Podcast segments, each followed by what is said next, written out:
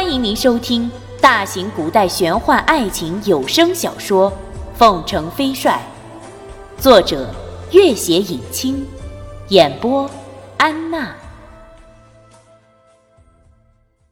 第一百四十二集。君玉望着黑漆漆的窗外，好一会儿才道：“先生，我当初记恨拓桑之死，擅自挂冠，再不肯上战场。”这也间接害死了出兵铁马寺救我的灵宝山。好在拓桑还活着，总算苍天有眼。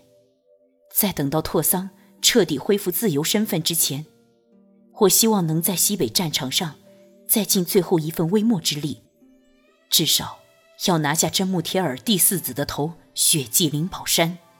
不然，终身也不会安心的。弄影先生点了点头。等你的眼睛好了，无论做什么决定，我都支持你。天气虽然阴沉沉的，四周的热气依旧十分厚重。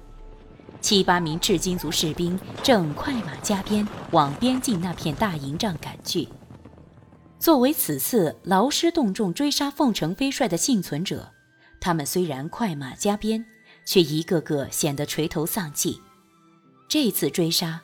先是折损了朱丞相帐下的几十名好手。真木天儿为拿下军誉，特意派出了自己最信任的一对弓箭手。没想到这对弓箭手也几近全军覆没。头皮血肉模糊的朗雄和右手五指齐断的蒙哥赤，五天前已经先行返回。可是断了一臂的朱刚却不敢先走。他父子在真木贴尔面前夸下海口，如今却以这样的结局返回，只怕很难过得了真木贴尔那一关。他歪歪斜斜地坐在马背上，心里十分惶恐。这次铩羽而归，他怕受责罚，便等了二哥一起回去。他一次次回头，看到朱瑜那匹汗血宝马不徐不急地走着。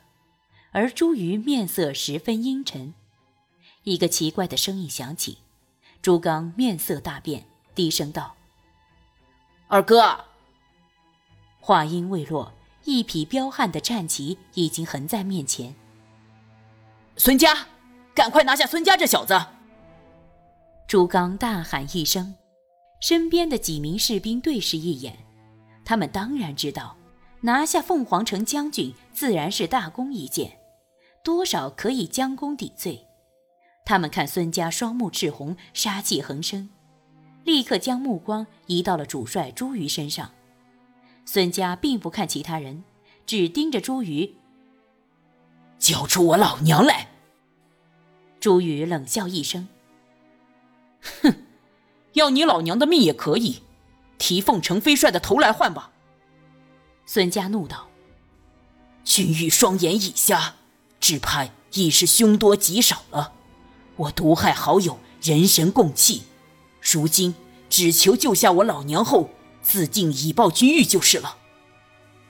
哼，那就等着给你老娘收尸吧。周瑜笑了起来。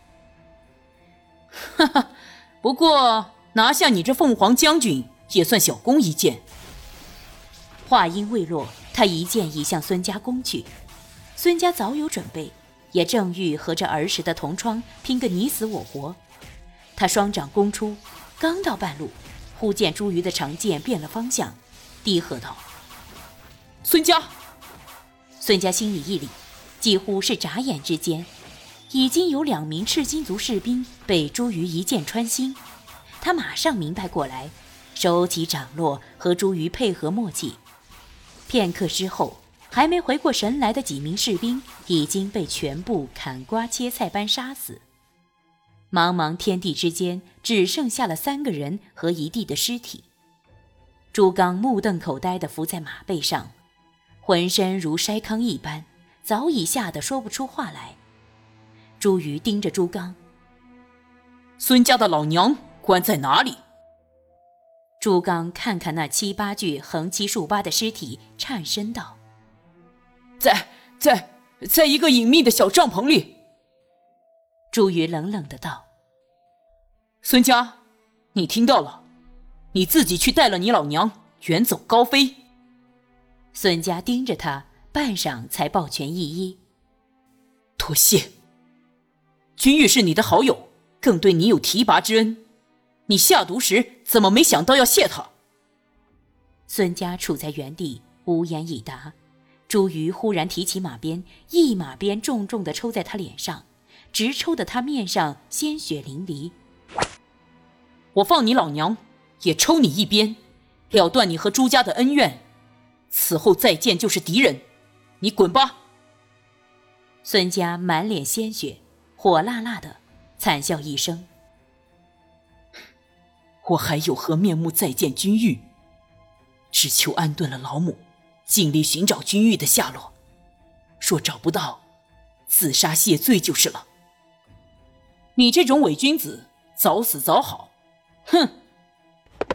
朱宇冷哼一声，打马离去。落在后面的朱刚醒悟过来，也猛抽了自己的坐骑一鞭，追了上去。朱丞相父子居住的豪华营帐里，此刻。这豪华营帐里虽然灯火通明、莺歌燕舞，却没有丝毫的喜气。朱刚哼哼唧唧地倒在厚厚的地毯上，愁眉苦脸地望着自己的断臂，忽然发起蛮来，抓了酒杯、匕首等杂物向正在歌舞的女子扔去。几个女妓大惊，哭哭啼啼地退了下去。朱丞相脸色铁青地看着大碗喝酒的朱瑜，忍了半晌，还是没有忍住，怒道：“你怎么把孙家的老娘给放了？你可知道，这已经是我最后的底牌了。孙家这忘恩负义的小子，今后再也不会为我做任何事情了。”朱瑜没有作声。依旧一碗一碗的喝着酒。即使抓不到君玉，能逼孙家投降也算大功一件。现在好了，竹篮打水一场空。你叫我以后怎么在真木天儿面前抬得起头来？这次功亏一篑，真木天儿损兵折将，但是他老奸巨猾，并不责备。反倒好言安慰，奖赏了一番幸存归来的人。只说凤城飞帅虽然逃脱，但是让其瞎了双眼也算大功一件。毕竟一个瞎子还有何惧？过了好一会儿，朱丞相又低声恨恨道：“还是给君玉逃脱了，这孽种命真是硬。”朱瑜放下酒碗。醉眼朦胧地看他一眼，笑道：“哼，你疯狂追杀蓝茜丝那么多年都没有结果，为什么老是不死心？如今你又怎能杀得了君玉？你好好待在这里，醇酒美人过一天算一天，不好吗？为什么偏偏要生出这么多事，逞强而为，自取其辱？蓝茜丝害死了大哥。”君玉又砍断了我的手臂，爹，你一定要为我报着深仇大恨。你要再去惹他，下次就不是掉一只手臂，只怕掉的会是你的狗头了。那么多好手都丧生在他剑下，你是领头的罪魁祸首，有何德何能可以逃出升天？到此时，你还不明白他是手下留情？朱刚看着二哥凶狠的眼神，不敢接口，又躺在地毯上哼哼唧唧起来。朱丞相怒瞪朱瑜一眼，又无可奈何。过了好一会儿，才低声道：“你还是回你的驸马营帐好了。这次我夸下海口，却没能拿下君玉，只怕引起真木铁耳的猜忌和轻视。”当今之计，你一定要和公主恩爱和睦。公主刁蛮任性，我知道你厌恶她。可是，如今我们寄人篱下，处处要看别人眼色行事。真木贴儿心狠手辣，你一定要让公主对你死心塌地，最好能让她尽快为你生下一男半女，真木天儿才会真正的信任你。你放心好了，这一生，他绝不会为我生下一男半女的。